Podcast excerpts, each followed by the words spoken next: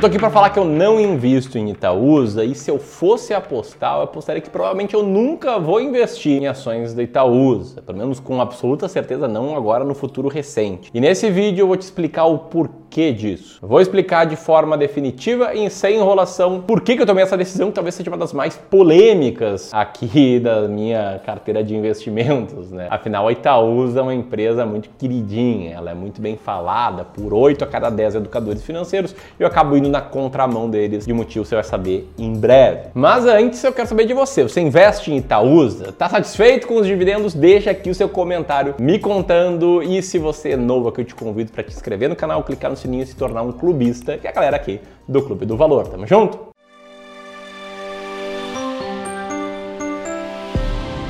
Então bora lá, tá? É, é fato que eu não invisto em Itaúsa. Eu, Ramiro, sou gestor profissional de investimento, sou cofundador do Clube do Valor. A gente tem aí algo próximo de 600 milhões de reais em patrimônio sob gestão e nenhum centavo é investido em Itaúsa.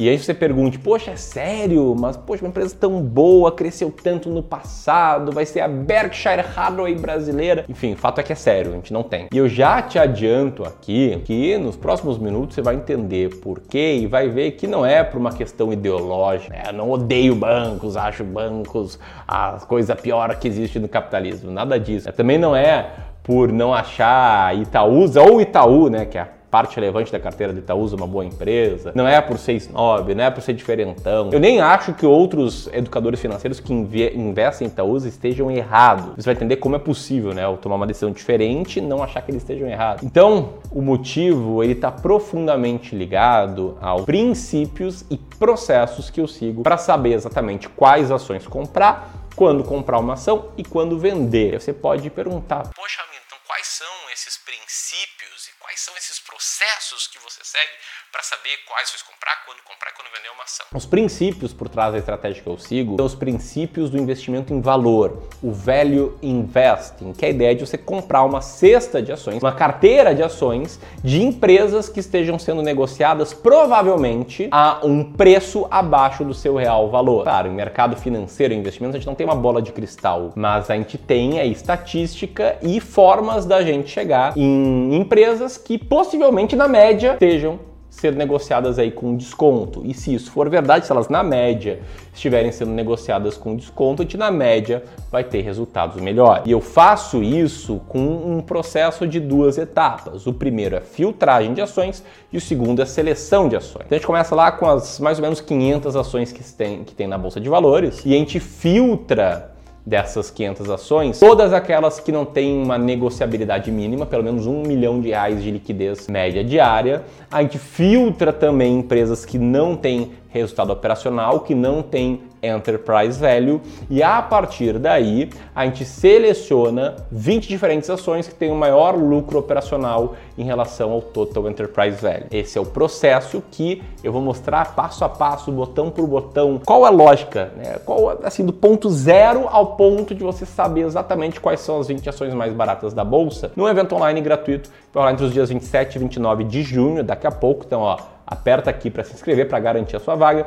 E nesse evento, no dia 28, eu vou abrir as vagas oficialmente do meu curso de investimento em ações, o Descomplicando o Mercado de Ações. Beleza? Importante você entender aqui que esse método me faz chegar em 20 ações, como num ranking como esse que aparece na tela, que meus alunos têm acesso, e aí a gente seleciona as 20 mais baratas para ter na carteira. E que além de trazer um maior potencial de retorno, esse método me traz clareza absoluta para saber quais ações comprar, quando comprar e quando vender. E os resultados do método, eles foram comprovados aí no teste do tempo, né? numa simulação que a gente fez, olhando historicamente entre 1996 e 2021, o resultado dessa estratégia, o que a gente tem é isso, um retorno absurdo. Aqui mesmo se a gente tirar o efeito da inflação, como nesse segundo gráfico, o que a gente vê é que cada mil reais investidos na estratégia teria se transformado em mais ou menos 118 mil reais, ou seja, uma multiplicação em 118 vezes o capital investido acima da inflação. Claro, isso aqui não é fácil, nem é rápido, nem é a coisa mais simples do mundo. Né? O resultado em 25 anos, quase aí três décadas de paciência, que é o que de fato constrói uma fortuna para quem investe na bolsa. Né? A gente está aqui não é para ficar rico da noite para o dia, e sim para ir ver o seu patrimônio crescendo no longo prazo. Isso vai te dar tranquilidade, isso vai te dar liberdade, isso vai te dar uma vida muito boa lá na frente. Mas agora, Miro, por que, que você não investe em Itaúsa? Entendi que tem método, tem princípio, tem processo, tem não sei o quê, mas por que, que você não investe em Itaúsa? O que eu falei aqui é sobre um processo para encontrar ações de valor, ações baratas. Agora, o que, que são ações baratas? Isso depende muito de pessoa para pessoa. E o que eu posso falar aqui é o que não são ações baratas. Uma ação barata não é uma ação que caiu muito recentemente ou que subiu muito recentemente. Aliás, em ambos os casos, a Itaúsa não seria uma ação barata, né? Você vê aí o resultado dela de mais longo prazo, sem os dividendos, é um resultado ok. Com os dividendos ele fica bem melhor, mas enfim, não é uma ação que está subindo ou caindo muito. O que é para mim uma ação barata é uma ação que tem um alto earning yield. Lembra que agora, quando estava comentando sobre o meu processo, eu falei que a gente filtra por resultado operacional positivo e filtra por enterprise value? A gente faz isso porque a gente seleciona as 20 ações com maior resultado operacional em relação ao total enterprise value. E aí entra um fator de Itaúsa, que é o seguinte: o grosso da carteira de Itaúsa hoje são ações do Itaú. O Itaú é um banco assim como o Banco do Brasil, assim como Santander, Bradesco, Nubank, etc. E bancos não têm o resultado operacional que nem uma empresa normal. Não tem a linha, do, a linha no DRE chamada EBIT, que seria né, o que a gente usa para transformar em resultado operacional. E mesmo que a gente fosse lá, olhasse cada uma das ações de cada um dos bancos, analisasse ali o DRE e tentasse encontrar qual é o caixa gerado pela operação dos bancos, a gente esbarraria em outro problema, que eles não têm total enterprise value. O que é o Total Enterprise Value?